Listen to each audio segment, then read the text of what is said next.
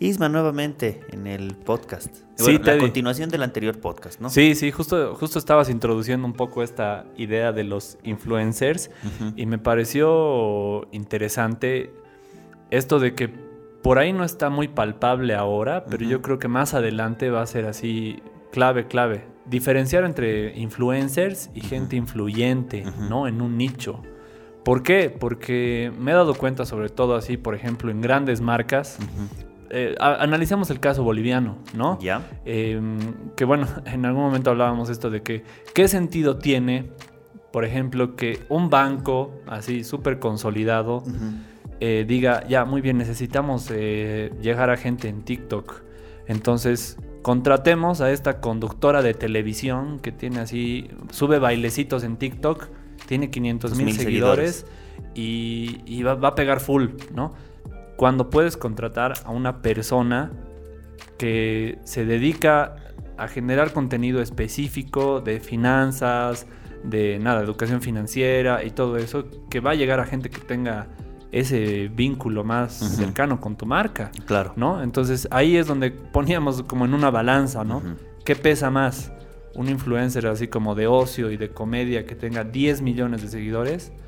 ¿O por ahí un influencer, una persona influyente que tenga unos 10 mil seguidores, 20 mil seguidores? Pero se acomode íntegramente a tu marca. Exacto, sí, ¿no? O sea, poníamos este otro ejemplo de, decíamos, de fideos, ¿no? Digamos que quieres vender fideos, eres una marca de fideos súper reconocida y dices, wow, a ver, ¿cómo promociono mi producto? Voy a contratar a este comediante de 10 millones, ¿no? ¿Por qué no contratar por ahí a una persona que sube recetas de cocina y que tiene un nicho ya establecido de esa gente y que diga, sí, aquí yo utilizo para esto, utilizo la pasta tantos, ¿no? Y listo.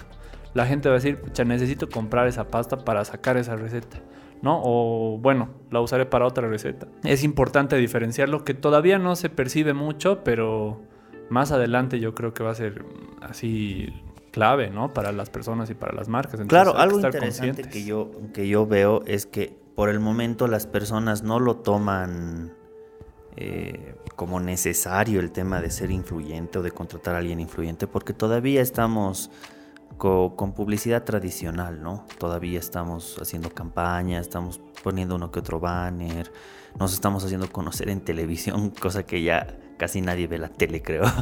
Sí. Entonces, eh, al menos gente joven, ¿no? Claro. Eh, entonces, con el paso del tiempo va a ser el único camino. El único camino, el tener tu comunidad, el ser influyente y el que te compren por ese medio. Sí, sí. Que no te vendan de manera directa, que te digan, ya compra, compra, compra, o hay, esto, o que tengas mil anuncios de, de mil productos completamente similares y no sabes cuál escoger.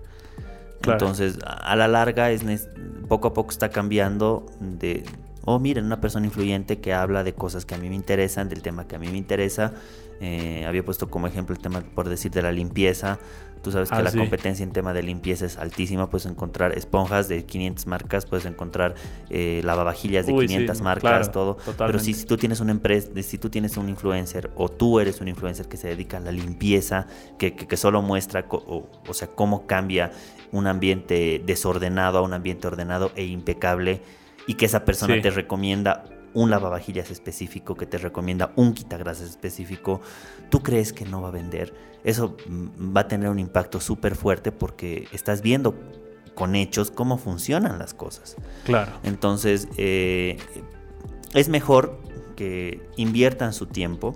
Si, si, si una persona, y si tú, el, el que está escuchando el podcast, quieres hacer, quieres ser influyente, que inviertas el tiempo en, en un nicho específico de lo que realmente te gusta y te apasiona y que vas a tener compromiso en hacerlo. No va a tener tanto impacto y viralidad como una persona que, que haga una buena comedia, pero va a ser más sustentable en el tiempo. Porque Sí. la comedia con el tiempo la gente se va a aburrir de ti. Y Claro. ya va a decir, ah, ya sí, sí era chistoso, pero medio que ya es repetitivo y su estilo es así. Ah, no, Sí. el siguiente y caes. Y habrás llegado al millón de seguidores, pero después ya nadie te tira pelota. Ahora, bueno, obviamente hablábamos en su momento, ¿no? Que digamos, si te dedicas a la comedia y en algún punto quieres, por ejemplo, vender eh, streamings. ¿no? De, com- o sea, hacer un espectáculo y vender así un streaming, buenísimo, ¿no? Pero estamos hablando ahorita de, claro, de esto de que en algún punto, por ejemplo, si quisieras ser influyente, una marca te pueda contactar. Ah, claro. ¿no? Eso, Claro. Es, eso es algo interesante porque la comedia no estamos diciendo que sea mala, Claro. pero depende cómo la enfoques. Si es que tú vas a enfocar por decir, como tú dices, estoy haciendo un show y, bueno, pueden tener acceso a este show, pero cuesta tantos, o sea, igual es comedia, todo, o sea, hay gente que paga y dices, "Va, quiero re- reír un poco, o sea, pues, estoy pagando cinco pesos por ver a este chico que realmente me hace reír. Claro. Buenísimo, pues Sí, está sí. buenísimo. Ahora, y- y incluso este chico puede decir, ya quiere ser comediante, eh, técnicas de actuación, cómo llegar a la gente, qué cosas hace que, que la gente se ría, por decir, cómo perder el, el miedo al, al escenario y al público.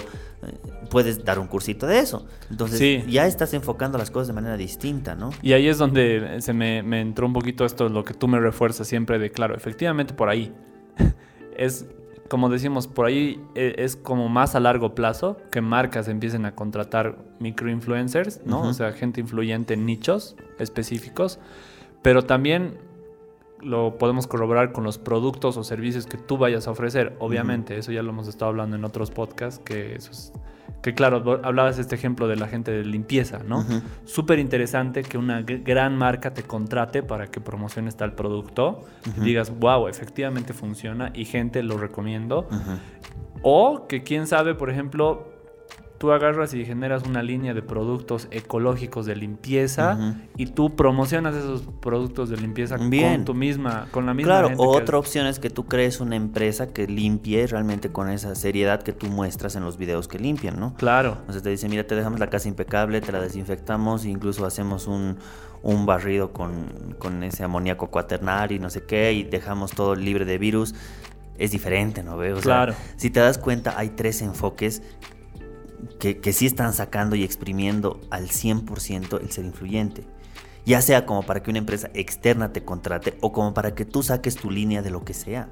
Sí. Entonces, eh, me parece algo excelente porque de alguna manera la gente está teniendo productos de mejor calidad y, y indirectamente las empresas que, o las personas que compran, los seguidores que compran esos productos o adquieren los servicios, están apoyando a una persona que tal vez no tenga los medios necesarios y lo único que tiene es su celular.